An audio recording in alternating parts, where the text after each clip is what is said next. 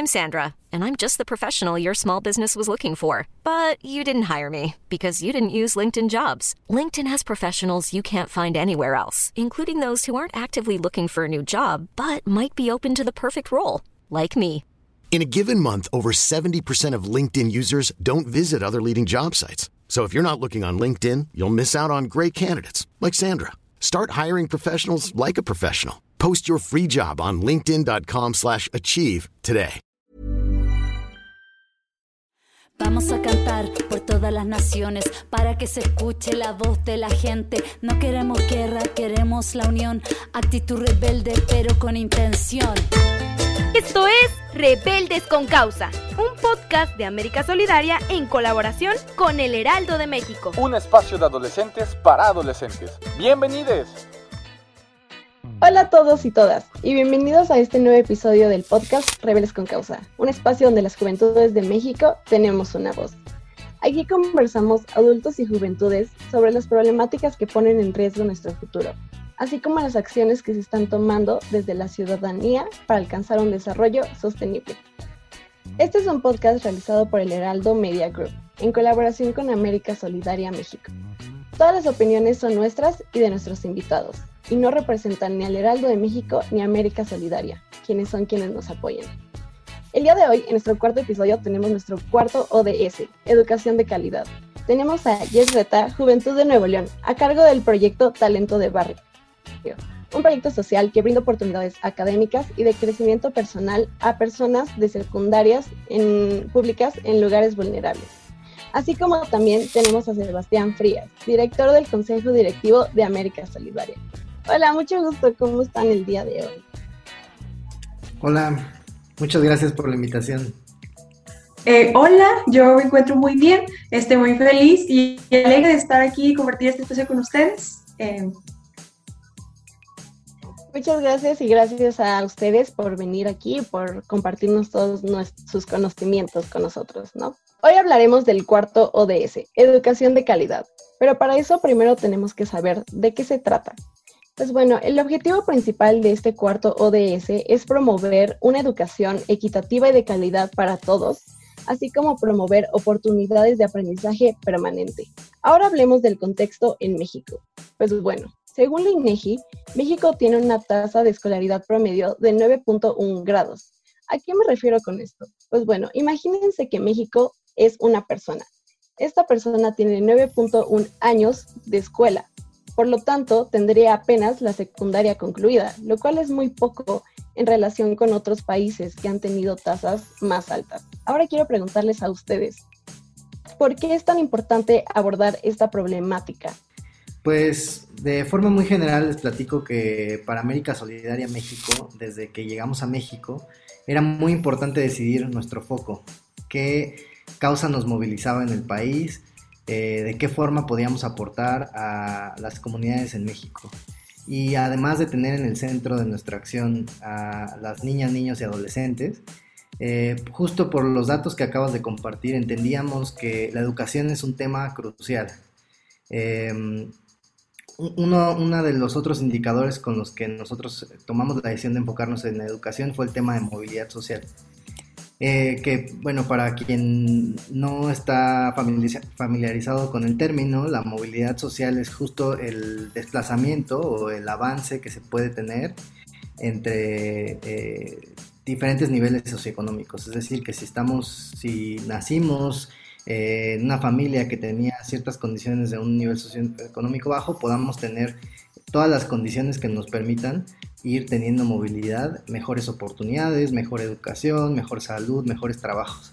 Desafortunadamente en México la movilidad social es, eh, muy difícil por la tan grande desigualdad que hay y uno de, las, eh, de los elementos que facilitan la movilidad social en México, que determinan la movilidad social, es precisamente la educación. Pues excelente, muchas gracias. Y sí, o sea, la verdad es que la desigualdad es como el factor principal que pues impide que pues podamos florecer como país o como florecer como ciudadanía, ¿no? Entonces, la verdad está muy interesante esto que nos dices. Y ahora quiero ir con Jess. ¿Tú qué nos podrías decir? Porque es importante abordar esta problemática. Muchas gracias, Vale. Em, y pues bueno, con respecto a, la importancia de abordar esta temática que es la educación, em, bueno, desde Talento de Barrio y que es muy similar a la, mirada que tiene como América Solidaria, es este que la educación es un factor que permea en absolutamente todos los aspectos de la vida del ser humano, ¿no? Estamos eh, experimentando en México, en donde más de 50 millones de mexicanos mexicanos y mexicanas se encuentran en situaciones de pobreza. Em, esto consecuentemente causa, por ejemplo, que em, niños, niñas y adolescentes tengan que abandonar sus estudios y la realidad es que una vez que se abandona, muchas veces se llega a comentar como de que no, es que después lo retomo, después que salga de esta crisis económica lo retomo. La realidad es que no. Eh, las estadísticas de las personas que retoman sus estudios una vez desertando son extremadamente bajas. Em, entonces, este, creemos en talento de barrio que es incluso em, un factor que determina las condiciones de vida de una persona, porque vaya, el nivel educativo, este, independientemente de, digo, va muy ligado a los conocimientos que uno pueda tener, ¿no? Pero digo, más allá de eso, eh, limita mucho, por ejemplo, las oportunidades laborales a las que puedes acceder y por ende em, infiere esto en la cantidad de ingresos que vas a recibir y esto podría condicionar el tipo de servicios y la calidad de servicios básicos a los que vas a acceder. Entonces, em, todo esto es como un ciclo que se repite y se repite y se repite y pues la forma como de cortarlo, de, de pausarlo ahí, de empezar a generar verdaderamente este este desarrollo, em, no tanto, bueno, sí en materia económica, pero también este, en este sentido de que pues, las personas puedan tener acceso a los servicios básicos este, y cumplir todas las necesidades que tienen para tener una calidad de vida digna, pues parte de ahí, ¿no? Este, de, de la educación que puedan ellos recibir. En Talento de Barrio nosotros tenemos, em, brindamos reforzamiento académico Em, em, introducción a otras actividades que no necesariamente tienen que ver con el ámbito académico eh, y también herramientas de crecimiento personal para que para chicos y chicas de secundaria de escuelas públicas para, para, para abordar estas dos problemáticas, ¿no? Pues está increíble el proyecto, suena increíble por lo que he visto, pues han tenido un gran impacto a nivel, pues sí, de todos los estudiantes, la verdad. Y pues como dices, es muy importante abordar tanto la educación como el crecimiento personal porque pues estas dos van correlacionadas y el hecho de que las trabajen de la mano pues ayuda a que pues el estudiante salga como decidido a continuar con los estudios y con todo, ¿no? Ahora quiero preguntarle a Sebastián lo mismo. ¿Qué hacen ustedes en América Solidaria para pues contribuir a este cuarto ODS?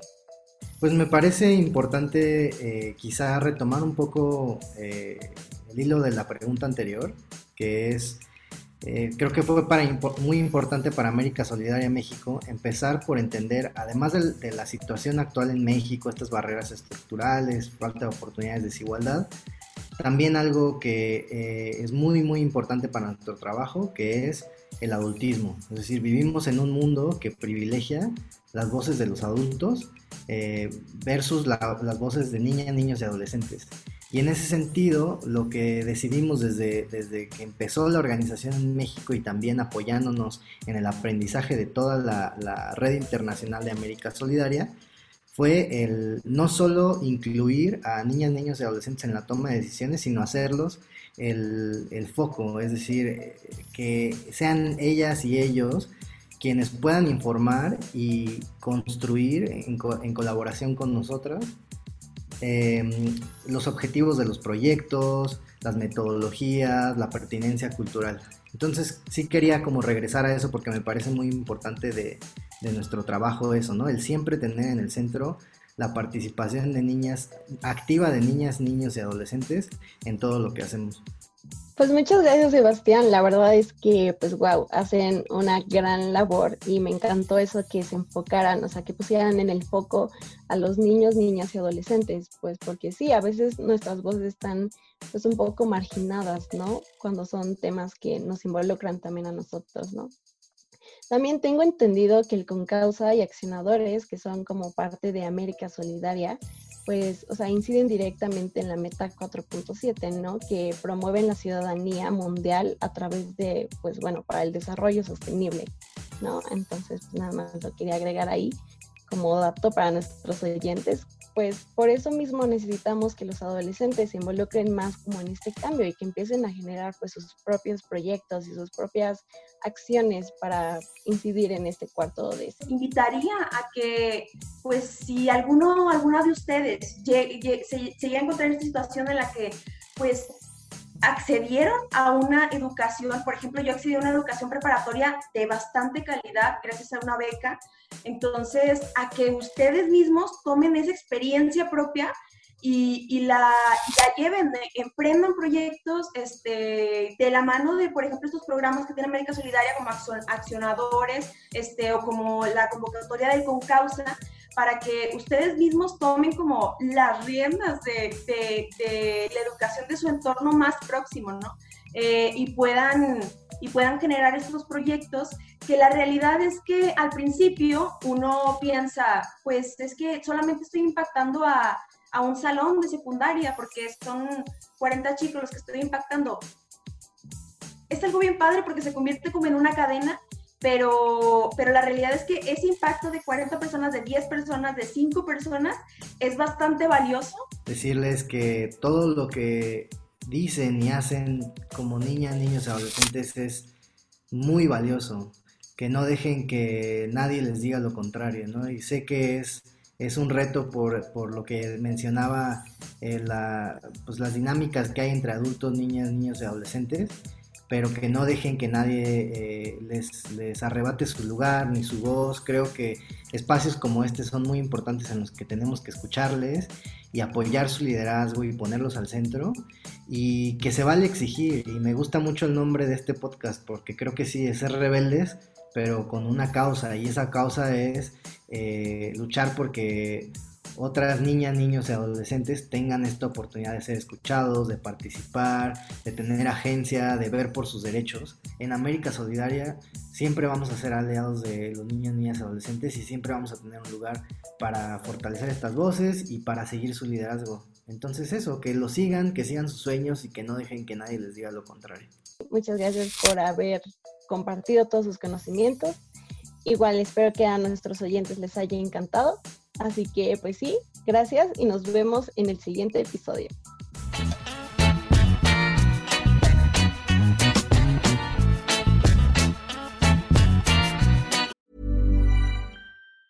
Ever catch yourself eating the same flavorless dinner three days in a row? Dreaming of something better? Well, HelloFresh is your guilt-free dream come true, baby. It's me, Kiki Palmer.